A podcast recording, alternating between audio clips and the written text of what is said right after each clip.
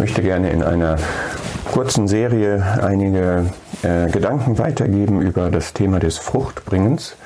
Und dieses Fruchtbringen, was ein Gläubiger tun kann und auch soll, was seine Bestimmung ist, das ähm, geschieht gemäß Johannes 15 dadurch, dass er in dem Herrn Jesus, in dem Weinstock bleibt. Und ich möchte zu Beginn aus Johannes 15 lesen, was unsere Berufung ist.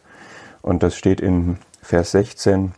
Ich habe euch auserwählt und euch dazu bestimmt, so sagt es der Herr zu seinen Jüngern, dass ihr hingeht und Frucht bringt und eure Frucht bleibe. Und das wird dann sogar mit einer super Gebetsverheißung ähm, verbunden, damit, um was irgend ihr den Vater bitten werdet in meinem Namen, er euch gebe. Und ich möchte gerne dieses Gleichnis oder diese, diese Schilderung, diese Beschreibung, dieses Konzept, was hier in Johannes 15 damit in Verbindung steht, in ein paar Schritten mit euch bedenken.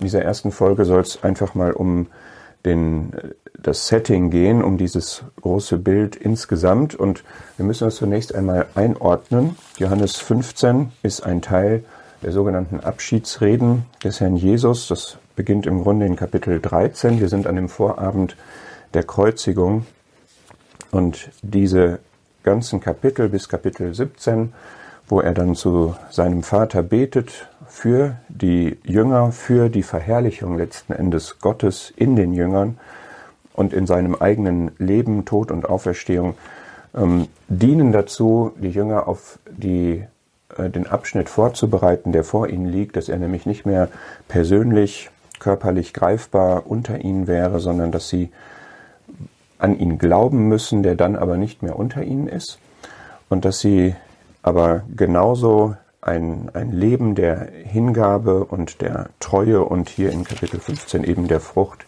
führen können und sollen. Und in Kapitel 13 geht es an der Stelle stark um seine Liebe, in der er für sie sorgt, sie auch reinigt von allem, was ihnen so unterwegs passieren wird. Es geht in Kapitel 14 sehr stark um ihre Perspektive, die sie haben, dass sie bei ihm sein werden, aber auch, dass sie in der jetzigen Zeit dann schon Frieden haben werdet, dass sie auch Gebetsverheißungen haben. In Kapitel 15 geht es um die Frucht und um den Konflikt, in dem sie stehen werden, nämlich dass die Welt um sie herum, genauso wie sie das mit ihm erlebt haben, auch weiterhin ähm, ihnen Probleme bereiten wird, dass es da Hass geben wird, dass es da Verfolgung geben wird. Kapitel 16, ich mache das jetzt wirklich nur so ganz kursorisch, die äh, Kapitel sind jeweils sehr inhaltsreich und sehr vielfältig und es fällt eigentlich schwer, die jetzt so zu kategorisieren. Aber da haben wir einige Aussagen über den Heiligen Geist, der in ihnen sein wird, in ihnen bleiben wird, in ihnen wirken wird und zwar ihn verherrlichen wird, den Herrn. Es geht um Freude noch einmal, die sie bekommen werden und Frieden trotz dieser ähm, nicht einfachen Umstände, in denen sie sind. Und wie gesagt, Kapitel 17 ist dann das Gebet zu seinem Vater, wo er offenlegt, ich werde sie jetzt hier zurücklassen, aber sie treten sozusagen an seine Stelle unter die Fürsorge, unter die Liebe des Vaters und er bittet, dass der Vater sie bewahrt und dass er sie heiligt für ihn aussondert und ausrichtet auf ihre Bestimmung, auf die Herrlichkeit. Und solange sie jetzt hier sind, und das ist jetzt das, was wir gerade gelesen haben in Kapitel 15, das ist auch genau unsere Situation und unsere Rolle, das ist unsere Bestimmung, Frucht zu bringen. Der Herr spricht hier zu den elf Jüngern, Judas ist schon nicht mehr dabei, ähm, und er gibt ihnen diese Lebensbestimmung sozusagen mit und er kleidet das hier in Kapitel 15 in das Bild von dem Weinstock in Vers 1. Ich bin der wahre Weinstock und mein Vater ist der Weingärtner. Und dann lese ich noch aus Vers 5 dazu, ich bin der Weinstock, ihr seid die Reben. Wer in mir bleibt und ich in ihm, dieser bringt viel Frucht, denn außer mir könnt ihr nichts tun. Und ich möchte jetzt in diesem Video einfach nur darüber reden, der Weinstock, der Weingärtner und die Reben. Was können wir daraus verstehen? Wer ist das? Es ist erst einmal klar, der Herr sagt das hier selber, ich bin, das ist eines der Ich Bins, die alle beinhalten, das wir letztlich auf den Punkt gebracht, wie es einer geschrieben hat, alles, was wir in unserem Leben brauchen, das ist der Herr. Ich bin alles, was wir brauchen, was wir brauchen zu einem Leben, was Gott verherrlicht, was Gott ehrt und was folglich dann auch uns erfüllen wird, weil wir da in unserer Bestimmung sind. Und er ist eben auch der Weinstock, und zwar der wahre Weinstock. Der wahre, das ist der wahrhaftige Weinstock. In 1. Johannes 5 wird das über den Herrn so gesagt. 1. Johannes 5, Vers 20. Wir wissen aber, dass der Sohn Gottes gekommen ist und uns Verständnis gegeben hat, damit wir den Wahrhaftigen erkennen, und wir sind in dem Wahrhaftigen, in seinem Sohn Jesus Christus. Dieser ist der wahrhaftige Gott und das ewige Leben. Kein ganz einfacher Text, aber dieser Begriff des Wahrhaftigen, der hier verwendet wird, der bedeutet das Wahre, das Echte, das Wirkliche oder auch das Ideal. Und wenn wir uns, das wird öfter über den Herrn gesagt, das wahrhaftige Brot und so weiter und hier jetzt der wahrhaftige Weinstock, und wenn wir uns das jetzt vorstellen, es gibt diesen Weinstock, Gott hat das in der Schöpfung so geschaffen. Dieser Weinstock ist da, um ein Bild zu sein von dem Sohn Gottes, der einmal auf die Erde kommt und dann der wahre Weinstock sein wird. Der Weinstock ist auch ein Bild, was für Israel verwendet wurde. Und das ist in Jesaja 5. Können wir mal kurz nachschlagen. In Jesaja 5 wird das vorgestellt in diesem Lied, was Jesaja da so rührend singt, in eine sehr dunkle Zeit hinein, von meinem Geliebten. Mein Geliebter hatte einen Weinberg auf einem fruchtbaren Hügel. Hügel, er gab sich viel Mühe um ihn, pflanzte Edelreben, und er erwartete, dass er Trauben brächte, aber er brachte schlechte Beeren. Er brachte Beeren, die den Anschein von Frucht hatten, aber in Wirklichkeit durch und durch äh, verdorben, schlecht waren. So, und das ist eigentlich das Bild, was jetzt hier gemeint ist. Ich werde in der nächsten Folge auf Frucht eingehen, was damit bedeutet, was damit gemeint ist. Aber es geht bei dem Weinstock um Frucht. Keine andere Funktion hat der. Der ist ansonsten nicht brauchbar als Pflanze, nur um Frucht zu bringen.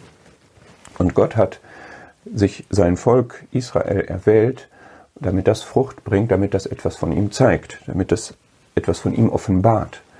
Und dazu hat er alles getan und das hat er aus Liebe getan.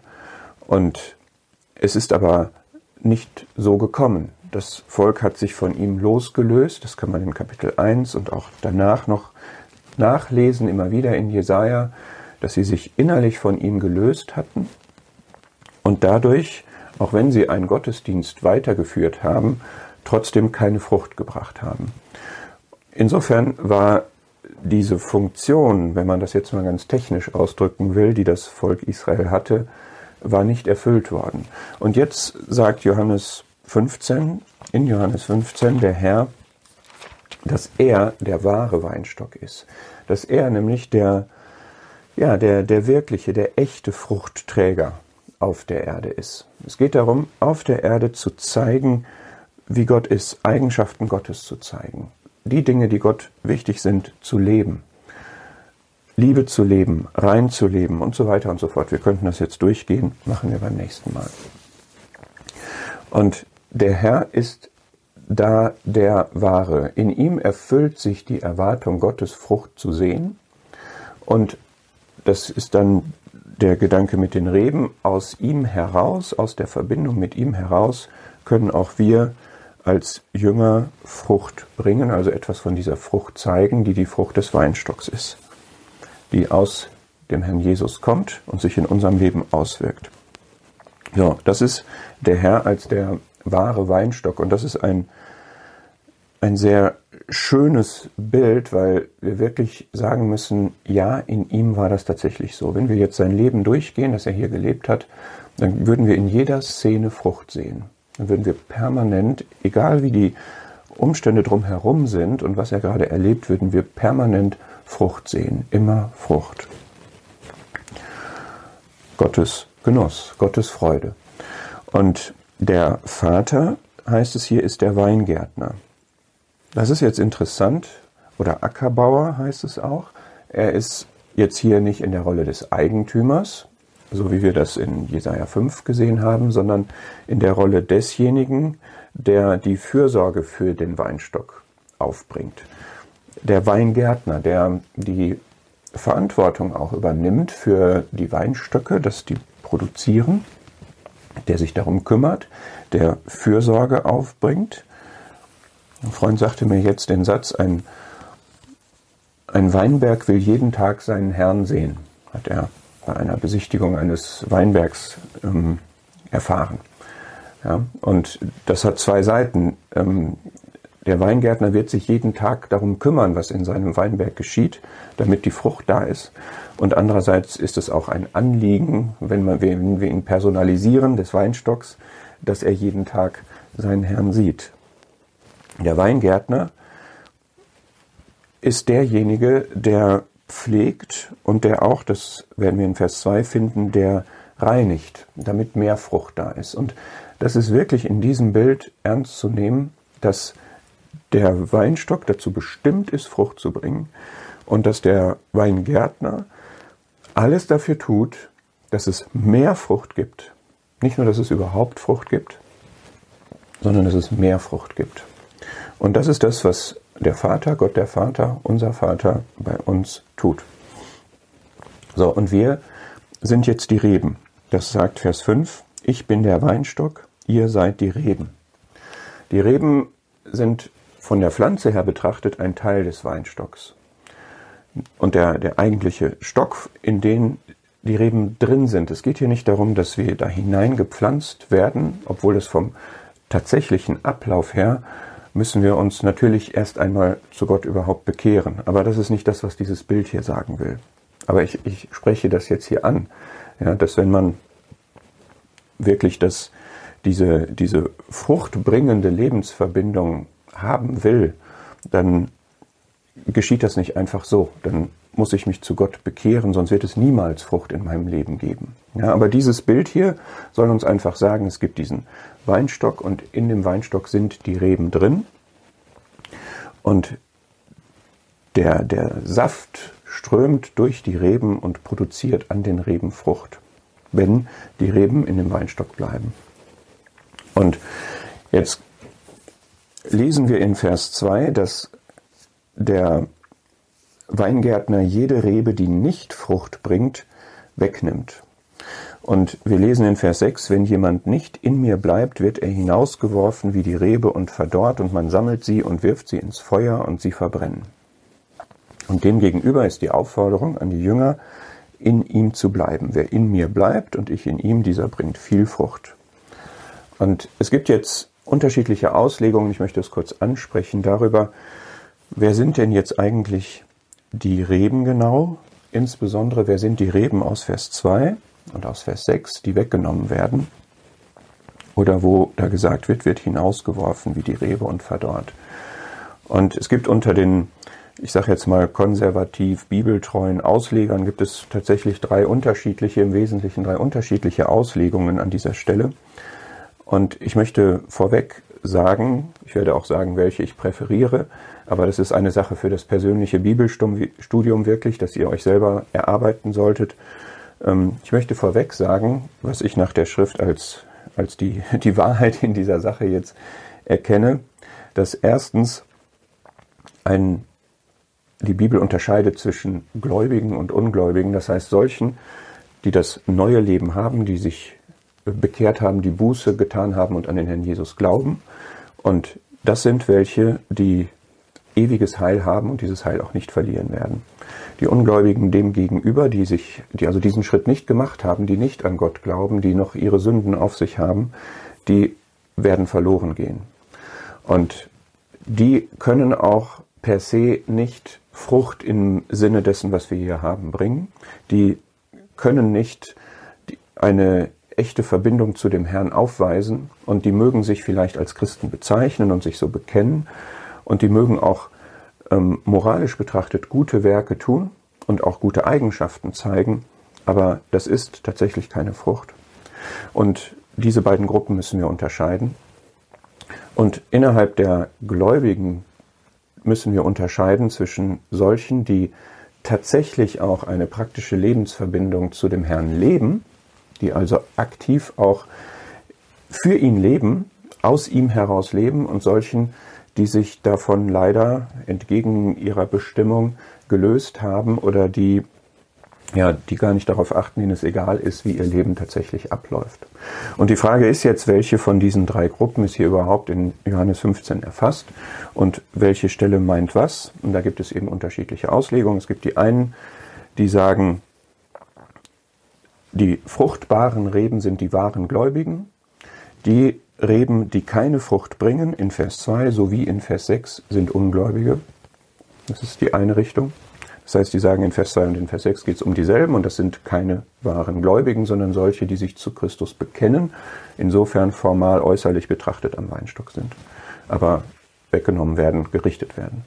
Dann gibt es welche, die sagen, ja, es geht bei den Fruchtbringenden immer um Gläubige, da sind alle Ausleger sich einig, weil Ungläubige keine Frucht bringen können.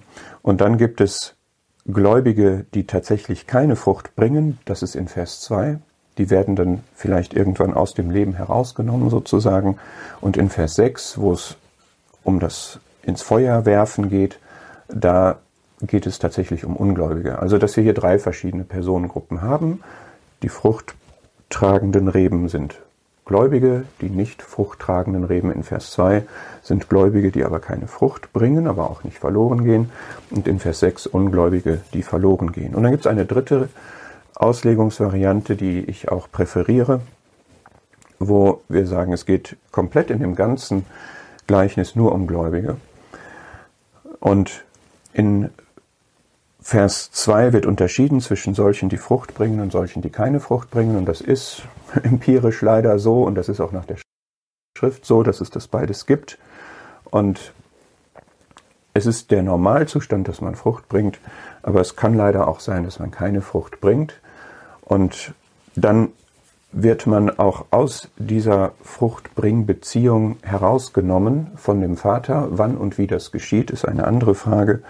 Aber dass er das wirklich wegnimmt, dass man keine weitere neue Frucht bringen kann, im Extremfall einen wirklich auch abruft von der Erde, das wissen wir aus der Schrift aus Apostelgeschichte 5 oder auch aus 1. Korinther 3, dass jemand, der immer vergeblich baut, also der etwas Unbrauchbares in seinem Leben aufbaut, dass der am Ende gerettet wird, doch so wie durchs Feuer, so heißt es da, aber dass alle seine Werke vergehen. Und das muss man dann auch in Vers 6 so auslegen, das ist in Vers 6 eine recht unpersönliche Formulierung, wenn jemand nicht in mir bleibt, wird er hinausgeworfen und dann kommt ein Vergleich, wie die Rebe und verdorrt. Das heißt nicht, dass er selber jetzt ins Feuer geworfen wird, sondern es wird eine Beschreibung gemacht, was mit einer Rebe geschieht, die unnütz ist, genauso wie in Matthäus 5, dass das Salz auf die Straße geworfen wird, wenn es kraftlos geworden ist. Ja. Ähm, für mich ist diese Auslegung vorzuziehen, weil ich meine, dass wir hier tatsächlich den Herrn haben, der nur zu den Jüngern spricht. Er spricht nicht zu Ungläubigen. Er redet sie an mit ihr seid die Reben. Er, es geht in den ganzen Abschiedsreden nicht um, um reines Bekenntnis, sondern es geht immer um den Kontrast der wahren Gläubigen zu der Welt, auch in diesem Kapitel. Und wer sich zu dem Herrn bekennt, ist meiner Meinung nach nicht in dem Weinstock. Ähm, das ist hier eine ganz klare Parallele. Jede Rebe an mir, in dem Weinstock, in mir bleiben, das sind alles dieselben Präpositionen. Aber man kann es unterschiedlich auslegen. Ich möchte da auch nicht dogmatisch sein. Was mir wichtig ist, ist, dass wir diese Unterscheidung präsent haben und dass die zu uns spricht, dass die erste Frage überhaupt erstmal ist, habe ich neues Leben? Und ich glaube, das ist tatsächlich nicht die Frage, um die es hier eigentlich geht, aber ich stelle sie jetzt. Habe ich neues Leben? Habe ich überhaupt ähm, eine Wiedergeburt, eine Neugeburt erlebt? Und das Zweite ist, wenn ich jetzt diese Lebensverbindung habe, wenn ich in dem Weinstock bin, was wird aus meinem Leben? Bin ich jemand, der diese Frucht, die der Herr für mich bestimmt hat, der in meinem Leben diese Frucht hervorbringen will, bin ich so jemand? Oder lebe ich da komplett dran vorbei? Interessiert mich das nicht oder ist mir das womöglich sogar lästig, dass er mein Leben verändern will, dass er meine Gesinnung verändern will dass er in mir Werke produzieren möchte, Haltungen, Taten, Worte, Gedanken, die ihn ehren, die ihn verherrlichen. Mag ich diesen Gedanken möglicherweise nicht, weil ich meine, ich verliere dadurch meine Persönlichkeit oder so etwas. Und das ist alles nicht der Fall, sondern es ist aus einem liebenden Herzen heraus, dass Gott mein Bestes will, das für mich Beste und mein Bestes auch tatsächlich haben möchte. Und das ist das Thema, was wir dann beim nächsten Mal sehen werden, wenn es um die Frucht geht. Was ist eigentlich Frucht und wie kann ich Frucht bringen?